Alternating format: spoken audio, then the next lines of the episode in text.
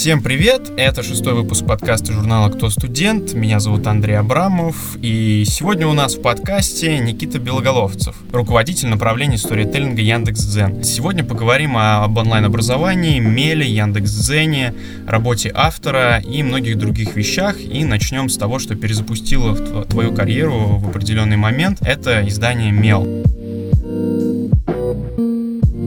Лайфхакеру ты говорил, что когда там начал работать, то образование тебя не интересовало, в нем ты ничего не понимал. Расскажи, как ты смог в этом разобраться и как у тебя это получилось? В принципе, образование интересует сравнительно маленькое число людей. В этом смысле я когда уже работал э, редактором мела. Э, мне было, в общем, довольно забавно читать, как многие, кто хотел у нас работать, изобретали какие-то там, типа, моя тетя работает в средней школе, поэтому мне очень близка тема образования. Мой двоюродный племянник будет сдавать ЕГЭ через два года. Мне очень близка тема образования. Когда я начинал работать в Меле, у меня уже было двое детей тогда. Ни один из них тогда еще не учился в школе. Сейчас детей трое, и в школе уже одна старшая дочка учится. Вот, у меня довольно банальная жизненная история. У меня закончились на тот момент мои телерадиопроекты. Уже тогда телерадиопроектов, которые позволяли зарабатывать приличные деньги, не заключая компромисс с самим собой и своей совестью, было немного. Вот, как-то их под рукой не подвернулось.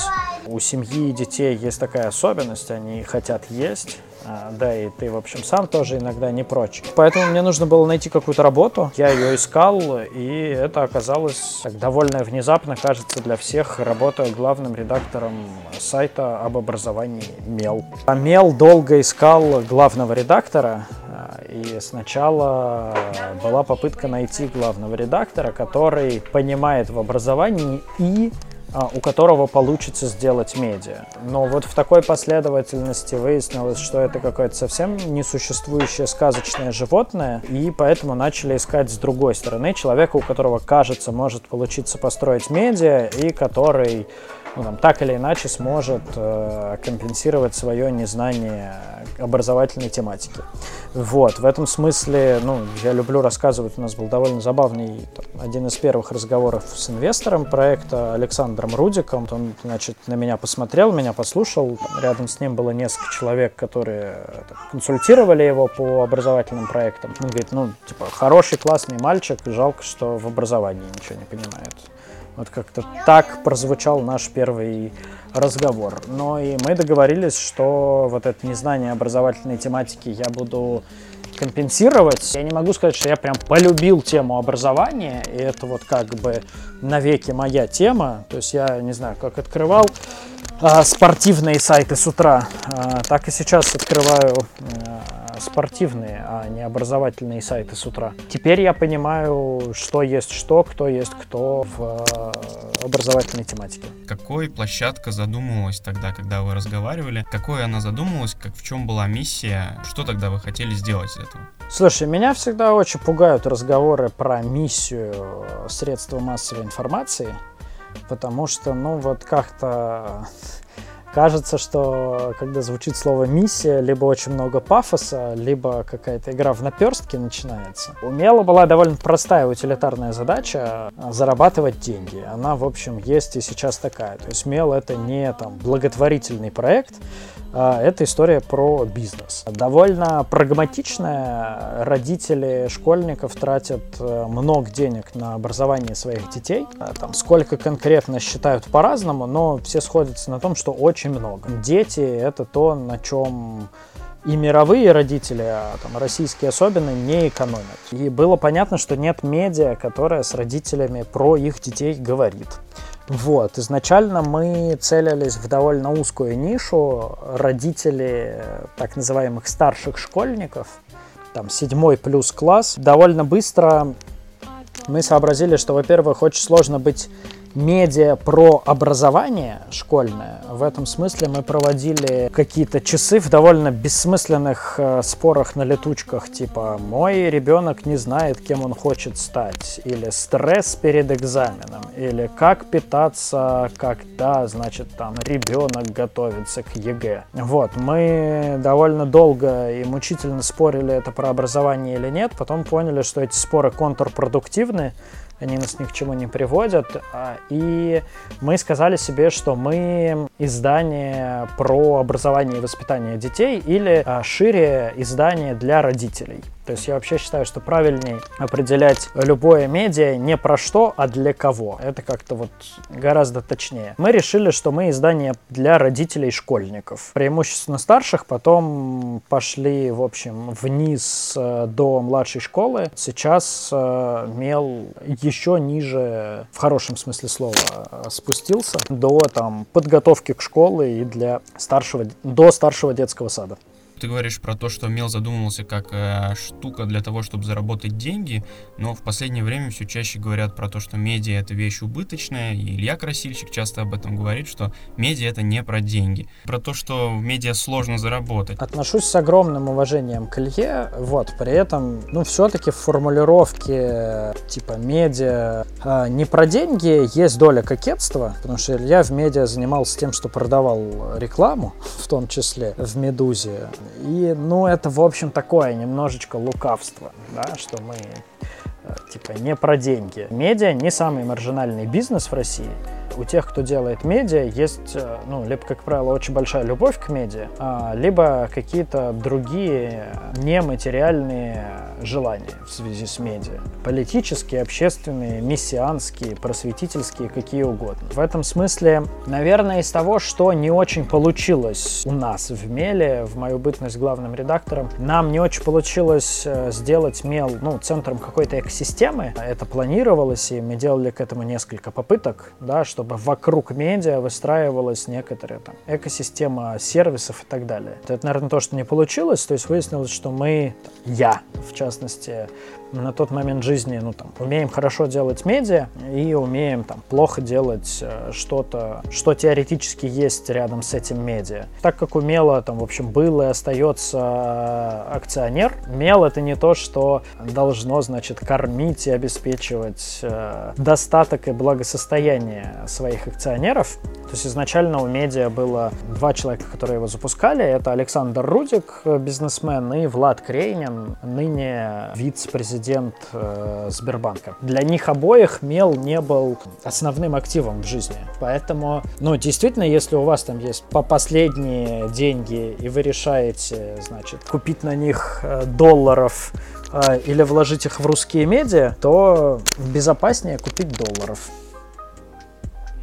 Как ты думаешь, повлиял ли он на что-то вот в системе образования или воспитания? Или, может быть, на людей как-то?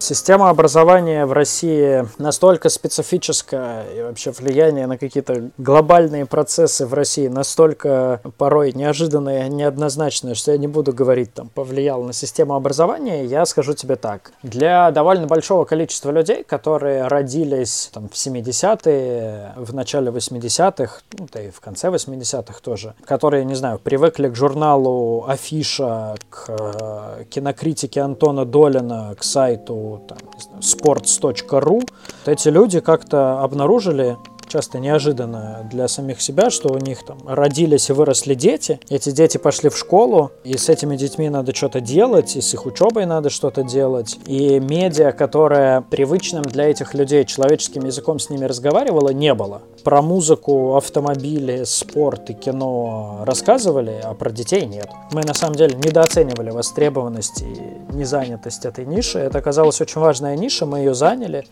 и там уже как бы как, как за ледоколом, за мелом пошли и какие-то другие э, детско-родительские проекты, которые запускались, перезапускались, и пошел к этому больше интерес общечеловеческих медиа, которые стали больше писать о детях-родителях. Наверное, побоюсь говорить, что мы там что-то там изобрели, какой-то язык и так далее, но, в общем, да, мы стали а, первым крупным медиа, которое показало, что медиа про родителей для родителей может быть успешным, читаемым, популярным, влиятельным, коммерчески целесообразным, скажем так. А назови какие-то примеры, которыми ты гордишься, может быть, или которые вот были классными в период твоего главредства.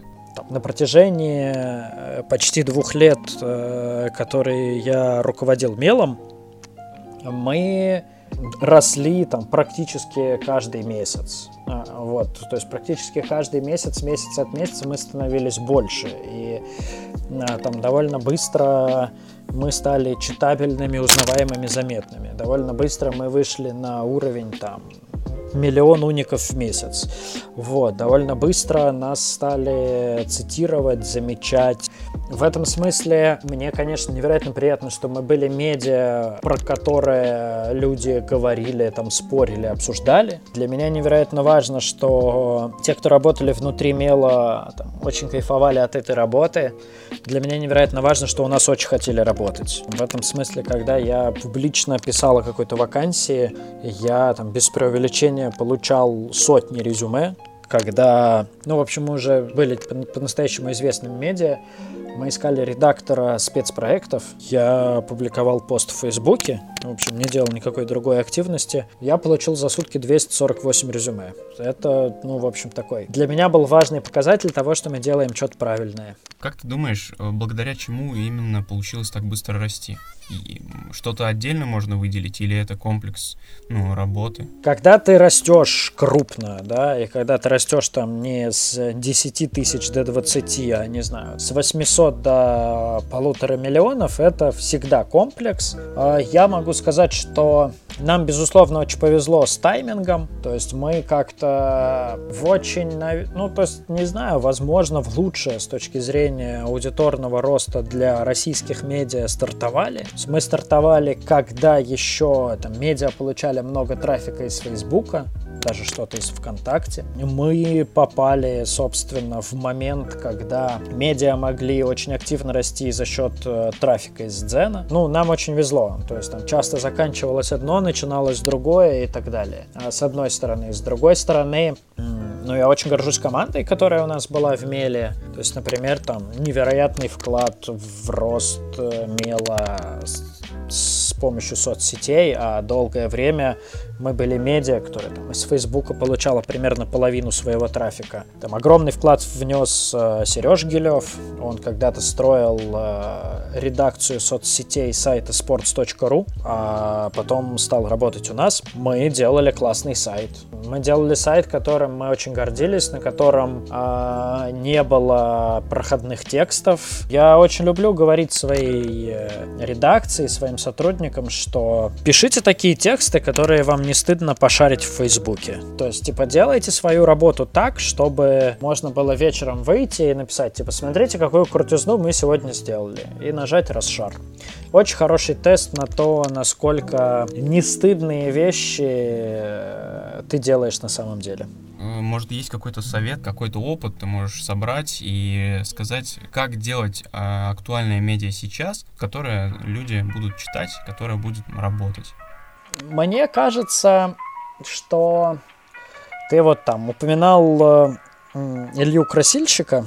У Ильи есть такая изящная, но с моей точки зрения довольно спорная теория медиа как сервиса. Я бы сказал так, что очень важно делать медиа, которое ты понимаешь, как делает жизнь людей лучше. Почему пользователь тратит, должен тратить на тебя там 2, 3, 5, 7 минут в день. Просто попробуй там понять, сообразить и подумать, что с пользователем происходит во время чтения твоих статей, новостей, колонок, блогов и так далее. Постарайся, с одной стороны, дать ему что-то, что ему кроме тебя никто не даст. Вот. А с другой стороны, постарайся сделать так, чтобы у этого была какая-то э, довольно понятная, объяснябельная идея огромное количество медиа, как мне кажется, не смогли состояться, потому что у них были очень красивые, но не совсем реалистичные концепции. Там, типа мы делаем общественно-политическое медиа про будущее, или мы делаем общественно-политическое медиа, где на все явления смотрим с точки зрения социологии. Звучит очень красиво, но непонятно, о чем новостнику писать. Вот, должно быть всегда очень понятно, о чем ты каждый день пишешь 5 заметок. Вот если это понятно тебе, там, твоим сотрудникам, твоим читателям, то кажется, это уже хороший задел. Очень важно понимать, что медиа делают не э, разовые фичеры, которые, вот знаешь, там готовят две недели и которые стреляют, а медиа делает твой ежедневный выпуск. Лицо медиа определяется 10, 15, 20 небольшими заметками, которые ты выпустишь. Э, фичеры, там, лонгориды, спецпроекты могут выходить более-менее у всех, более-менее одни и те же. А лицо издания определяется вот этой, в хорошем смысле слова, поденщиной. Давай теперь поговорим о дзене. Если ты работал раньше в медиа, в таком, можно сказать, даже каком-то классическом, а сейчас работаешь в дзене, и расскажи, в чем разница, насколько это было ново, когда ты пришел в дзен после мела? С одной стороны, я в медиа диджитальных работал примерно столько же, сколько я работаю уже в Дзене. То есть для меня там Мел был э, первым опытом диджитального медиа, а Дзен там, первый опыт а, платформы. А, я бы сказал, что ключевое изменение, наверное, даже не в специфике работы, а в размерах команды. То есть даже когда ты работаешь на телеке, на радио, ты работаешь с относительно небольшим количеством людей, 10-20 человек, считаю редакторов, каких-нибудь гостевых редакторов и так далее. Работая на ВГТРК, не взаимодействуешь с тысячами людей. Там умело была довольно компактная команда, максимум чуть больше 40 человек в, в общем чатике состояла, считая, собственно, всех там, разработку, продавцов и так далее. Когда ты оказываешься в команде, э, где несколько сотен человек, в каждом, не знаю, процессе решений задействовано больше людей, это довольно сильно меняет специфику, условия работы и так далее. Я вот ну, там спорт люблю, и я раньше, когда читал какие-нибудь интервью бразильцев, типа, я в Москве не смог проявить все лучше и так далее, я думал, что это отмазы дешевые. Но, в общем, я потом поймал себя на мысли, что там по-настоящему на полную мощь проектные мощности свои в Дзене я вышел, ну, типа, примерно через год работы там. Насколько актуальны были твои знания, умения, навыки, которые ты использовал раньше на телеке или в меле с тем, что пришлось делать в Дзене? Я однозначно узнал э, в Яндексе очень много нового, и это то, что, в общем, меня продолжает э, невероятно драйвить и мотивировать до сих пор, что, в общем, ты можешь у людей, которые там, создавали и продолжают создавать э, русский интернет, русский digital шире, да и на самом деле не только уже digital, ты можешь каждый день учиться. Это, конечно, невероятное абсолютно свойство Яндекса. При этом я довольно много принес с собой. Ну, это двусторонний процесс. Если вы видите руководителя или учителя, который начинает общение со слов «забудьте все, чему вас учили раньше», бегите от такого человека. Он хорошему не научит. Точно так же и тут. То есть, безусловно, какие-то мои навыки были более, какие-то менее востребованными. В Дзене понимали, зачем меня берут на работу и кто я такой. Получается, ты руководишь направлением сторителлинга. А скажи вообще, что это такое? Очень забавный вопрос, потому что должность руководителя направления сторителлинга появилась довольно случайно. Нам нужно было а, рассказать про то, что я перехожу в дзен. До конца там мой функционал а, и точное название должности мы не понимали. И Даня Трабун написал в чате, он говорит, у Найка есть директор по сторителлингу, у нас еще нет. Давайте назовем Никиту директором по сторителлингу. И всем показалось, что это смешная шутка шутка. А, есть еще забавная история про то, как я, значит, своей бабушке звоню, рассказываю ей, что работаю в Яндексе. Бабушка очень обрадовалась, она всегда переживала за мою карьеру. Она такая говорит, а кем ты, Никита, работаешь в Яндексе? Я говорю, бабушка, руководителем направления сторителлинга. Тут повисла гробовая тишина. Бабушка в это время была в огороде. Мне кажется, я слышал, как созревают огурцы у нее за спиной в парнике. Вот, и бабушка, значит, так, с надеждой спросила, Никита, а по трудовой кто?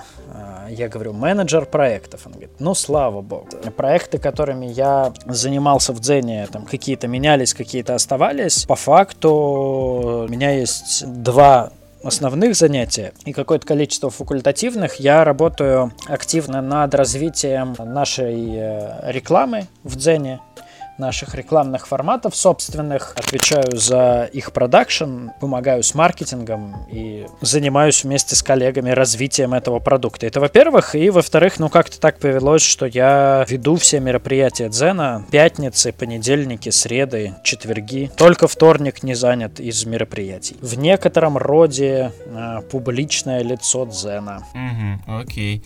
А как ты вообще опишешь Дзен? О чем он, для кого и зачем? Он э, для 15 миллионов человек, которые пользуются дзеном каждый день. В этом смысле мы э, в прошлом году вошли в десятку крупнейших интернет-сервисов русских, интернет-ресурсов. И, в общем, никуда не планируем уходить из этой десятки. Постепенно подбираемся к Инстаграму. По данным Яндекс Радара значительно опережаем Facebook уже, например, по аудитории в России. Дзен — это алгоритмическая лента, которая помогает людям интересно, полезно полезно, приятно проводить время в интернете. Вот сейчас мы с тобой говорим, когда многие люди сидят дома, и аудитория Дзена, то есть такой грустный повод, но как бы выросла. Любая рекомендательная система должна уметь находить контент для всех, кто ей пользуется. Вот, в этом смысле в Дзене много контента, и того, который создают наши авторы, того контента, который в Дзен отдают медиа, мы для практически любого нашего пользователя можем находить класс классный, интересный, релевантный именно ему контент. Слушай, вот год назад ты говорил, что большинство аудитории Дзена, ну, такая большая часть, это старшее поколение. И говорил о том, что вы хотите работать и с молодыми людьми, и они там появляются. Как вы сейчас вот привлекаете молодую аудиторию? Честно говоря, не очень помню, где говорил прям про старых взрослых. В Дзене а, сейчас объективно примерно одинаковое количество аудитории в четырех возрастных категориях. 25-35, 35-45, 45-55 и там 55+. Это примерно 4 равномерных сегмента. У нас э, чуть меньше аудитории э, младше 25 лет. Мы постепенно работаем над тем, чтобы Дзен рос во всех направлениях, в том числе и в сторону там, более молодой аудитории аудитории. В том числе для молодой аудитории мы запустили видео, Хотя это, в общем, огромная ошибка считать, что э, люди там, взрослее 25 или 35 не смотрят видео. А тут все очень просто. Аудитория приходит за интересным контентом. Мы постоянно работаем над тем, чтобы предложение контента самого разного в Дзене было как можно шире, для аудитории всех возрастов и для того, чтобы там, в Дзене были представлены самые разные тематики и форматы.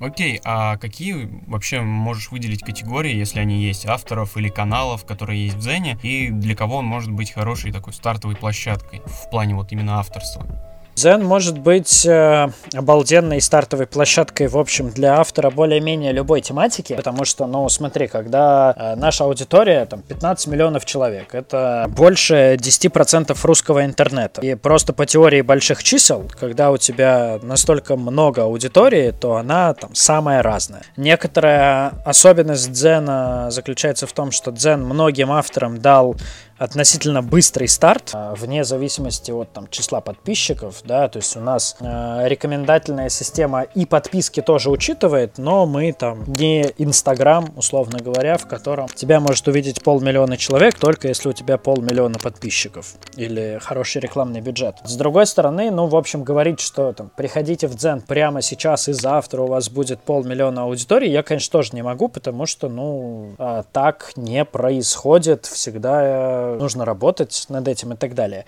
Я бы сказал, что Дзен однозначно площадка, наверное, наиболее очевидная и понятная для тех, кто любит, умеет, знает, как писать тексты. Становится все более востребованной видеоплощадкой. Если вы делаете контент в видеоформате интересный, тоже, конечно, приходите в Дзен. Сейчас в Дзене а, появились видео, которые собирают миллионы просмотров. А, ну и мы скоро приготовим несколько интересных решений для тех, кто работает в других форматах создания контента.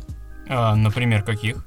А, например, э, визуального. Есть какие-то темы или, может быть, виды блогов, которые больше интересны читателям? Э, когда так много аудитории, настолько разной, тут как бы нельзя говорить что что-то интересно, что-то неинтересно. И в целом, ну, мы довольно точный слепок интересов русского интернета вообще. То есть это там общество, политика, шоу-бизнес, travel, история, спорт, ну, все, короче.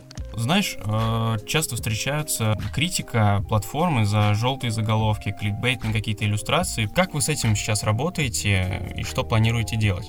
Я тут совсем не хочу набрасывать, но кажется, Zen это, в общем, единственная площадка, которая работает над кликбейтом и там систематически с ним борется. Да, я вот прямо сейчас, разговаривая с тобой, открыл YouTube и смотрю на там заголовки каналов, которые я люблю. Кокорин, двоеточие, из тюрьмы в рабство. А, мой любимый канал Красава. Или, например, Travel против вируса. Относительно свежее видео канала Редакция. Куджи самоограничение, счастье и вирус. Нулевой пациент испанки. Балагов, ему 27, а он снова на Канском. В общем, кажется, это довольно привлекательные заголовки. Давай я вот так вот сформулирую. В этом смысле для нас, э, безусловно, очень важно, чтобы пользователи Дзена получали хороший, качественный опыт. И мы в этом смысле постоянно работаем над тем, чтобы у нас там рос так называемый time well spent, то есть время, которое пользователи провели в Дзене, и они удовлетворены этим временем. Там, мы стараемся по-разному находить и считать это время и понимать, что там, пользователь не просто залипал в Дзене и потом ушел разочарованным, а что пользователь остался доволен тем временем, которое он в Дзене провел. Глупо отрицать, что проблема кликбейта есть э, для современных медиа в целом. Э, глупо отрицать, что проблема кликбейта есть для для алгоритмических платформ. Да, то есть, ну, когда твоя лента формируется не только из твоих подписок, всегда есть соблазн э, пытаться читерить и хакнуть э, алгоритмы платформы, но кликбейт это одна из там, проблем и опасностей, с которыми Дзен работает и борется. Кликбейт, fake news, hate speech, другие иноязычные слова. Но в целом это кажется довольно общая проблема платформ, и они, пускай и по-разному, но с ними борются. Слушай, а как вот различить, где найти вот эту грань между кликбейтом э, и каким-то адекватным контентом? Ну, начинающему автору, как ему понять, э, написал он кликбейтный заголовок, э, ну, в порыве привлечь читателя и переборщил, или все в порядке, и это допустимая штука?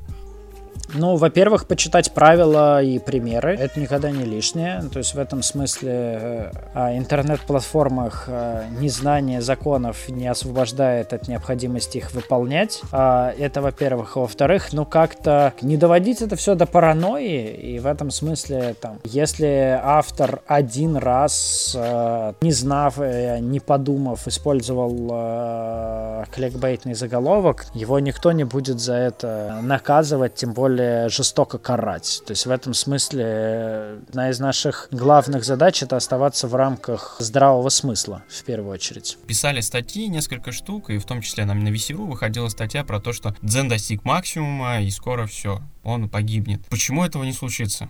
Продолжает расти, несмотря на, в общем, уже огромную нашу аудиторию, мы продолжаем расти, продолжаем расти как э, в сторону большего разнообразия, форматов, тематик и так далее, а, так и в сторону большей удовлетворенности уже существующей аудитории, так и в сторону новой аудитории. В Дзен приходят новые пользователи, приходят сами, где-то приходят там с помощью нашего маркетинга, где-то с помощью наших партнерств, устройств. Там мы, например, недавно появились в браузере Opera. Кажется, что ответ на то, там, умирает, не умирает, растет, не растет дзен, он, в общем, довольно просто достается из цифр, которые есть и которые, в общем, довольно публичны.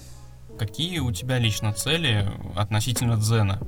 Я работаю, как я говорил, над э, нашей рекламой. Мы поставили себе невероятно амбициозные цели, банально цифровые, и содержательную, довольно амбициозную цель. Доказываем, что тексты и реклама, построенная вокруг контента, а, может быть эффективной не только с точки зрения знания, узнаваемости и так далее, но и с точки зрения перформанс-метрик. Мы делаем рекламу, которая позволяет бизнесу находить новых покупателей. Да, то есть э, большая часть рекламы существующей таргетированной, она так или иначе работает с теми, кто уже что-то там знал, слышал, э, интересовался так или иначе каким-то продуктом. Мы создаем рекламу новую, которая позволяет находить новых пользователей. Э, очень хочется, чтобы у нас э, получилось.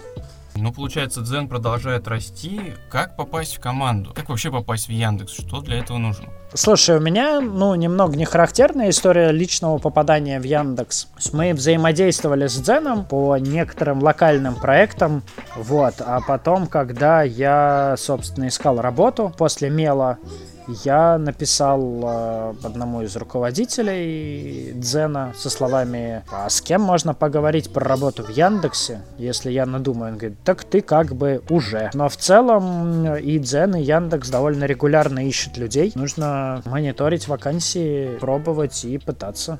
Каких людей не хватает в медиа, маркетинге, вот в сфере редактуры? Может быть, каких-то людей не хватает тебе в команде или в Яндексе? Или где-то вот ты ощущаешь, что в сфере их мало? Я довольно тяжело закрывал вакансии авторов, там, редакторов коммерческих текстов, которые у меня были. Сейчас вроде все закрыл. А, слушай, я не могу сказать, что вот кого-то глобально не хватает. Сказал, что скорее на какие-то позиции тебе требуется человек ну, с каким-то необычным конкретным набором навыков, который там умеет и то, и вот это, и вот в этом понимает, и вот такой опыт у него был. Вот, и часто, когда ты понимаешь, кто тебе нужен, ты не всегда можешь быстро найти на рынке вот нужное тебе соотношение. Или, или далеко не всегда люди с таким соотношением там свободны и находятся в поиске работы. Насколько котируются студенты школы в бюро Артема Горбунова? Вообще э, в этой сфере приходилось ли тебе с ними работать? слушай, я не помню, чтобы я по работе пересекался. Я, в общем, видел какое-то количество людей в э, резюме, но как-то до найма у нас э, не доходило какую сторону вообще тогда может э, развиваться, чтобы стать крутым автором дзена? Что, может быть, читать, смотреть? Ну, в общем, в какое направление двигаться, чтобы классно писать на дзен? Слушай, читать, смотреть разное обязательно. Мне кажется, это вот одна из самых недооцененных историй. Очень часто там авторы, редакторы, сотрудники медиа и digital а выбирают себе что-то одно. Типа я очень часто встречал там, не знаю, каких-нибудь молодых журналистов, типа смотреть Андрея Малахова «Дикий зашквар», например, говорит, я спрашиваю, а ты смотрел когда-нибудь Андрея Малахова? Он говорит, нет, это же зашквар.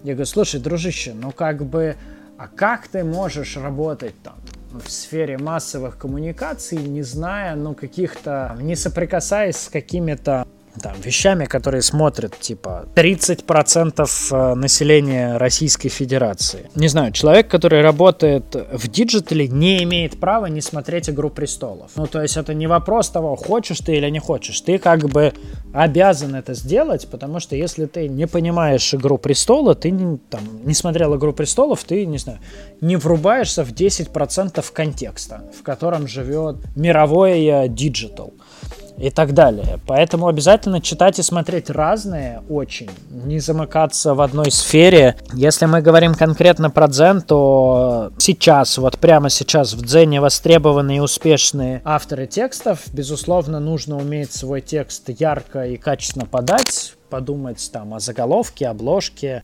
Угу, окей.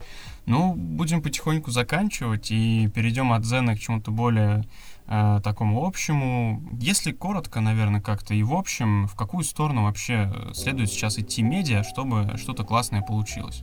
Слушай, я бы сказал так, что все русские медиа счастливы по-разному, а умирают одинаково. Кажется, что какого-то одного универсального рецепта нет, и очень много очень разных вводных. Кто-то развивается как лайфхакер, кто-то развивается как sports.ru, кто-то как мел, а кто-то, не знаю, как T-Journal э, и VC. Я бы не сказал, что есть какие-то очевидные сценарии, которые общеприменимы.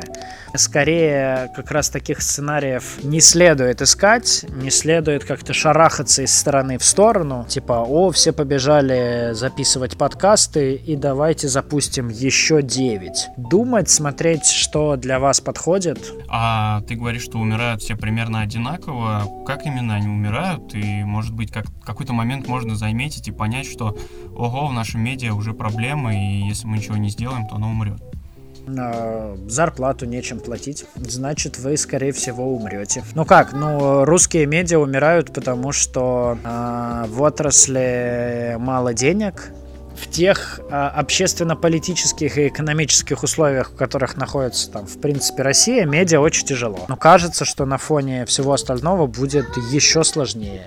Ну, русские медиа по факту борются за выживание. Как ты думаешь, вообще платформы, они вытеснят медиа? Слушай, мне очень сложно отвечать на этот вопрос, потому что я сотрудник платформы, и при этом я очень люблю медиа, и до сих пор, значит, считаю медиа как-то своей, не знаю, там, профессии и так далее, а, я бы сформулировал так, что очень многие медиа в соприкосновении и под натиском платформ умрут. Не умрут те медиа, которые несут какую-то очень понятную добавочную стоимость своему читателю, да, которые понятно за что и почему любят. Медиа нужно будет э, переизобретать себя в мире победивших платформ. А кому-то самим становиться платформами, кому-то больше взаимодействовать с ядром своей аудитории, кому-то жить так или иначе за счет э, денег своих читателей, там, будь то, не знаю, клубная, донатная, подписная, какая угодно модель. Ну, в общем, медиа надо будет себя перепридумывать. Вот ты очень любишь медиа, представь, что если бы у тебя было там какое-то огромное количество ресурсов, времени, и ты мог бы заниматься только там созданием своим личным медиа и создавал бы его для себя. Скажи, какое бы оно было? Бум. А для себя в значении, в смысле, как свой бизнес или, или что? Либо как свой бизнес, либо для себя в плане интереса. Ты не думаешь о деньгах, просто занимаешься какой-то темой, которая тебе вот прям приносит кайф. Если бы я задумывал какой-то медиапроект, который бы хотел реализовать, да, э, это, наверное, было бы что-то в Ютубе. Для меня сейчас там типа очевидное какое-то длинное видео, где я что-то там делаю, говорю, снимаю, показываю. Тут э, ты можешь меня подловить, типа, а почему же не в Дзене, Никита? А, а, потому что, ну, в общем, Дзен, по крайней мере сейчас, больше про автоплейное, а, просматриваемое в ленте видео, короткое, яркое. А я, в общем, ну, как-то привык к длинным там разговорно-текстово-содержательным жанром. Это то, где, ну, YouTube сейчас сильнее Дзена. И то, где, как бы, у YouTube есть своя заработанная э, специфика. Это, наверное, вот то, что я бы сейчас делал, э, а если бы я делал бы какой-то свой э, там бизнес-проект, то это все-таки, наверное, было бы не медиа, ну или что-то там на стыке медиа, технологии и так далее. То есть, наверное, если бы я что-то начинал делать с нуля, это не было бы чистым медиа последний вопрос, наверное. Дай какой-то совет, рекомендацию нашим слушателям о том, как вот это новое может быть создавать и вообще к чему готовиться, как не потеряться в будущем мире медиа, платформ, технологий, ютуба. Что вообще делать? Мотивирующий совет от тебя. А, мы э, живем и будем жить в мире, где все конкурируют со всеми за самый ценный, невосполнимый ресурс э, — человеческое время и внимание. Конкуренция за время и внимание пользователя уже гигантская и будет все больше возрастать. Порог входа в мир digital а, там, мир медиа, мир чего угодно снижается многократно. Все проще, все проще что-то сделать, все проще там быстро протестировать гипотезу.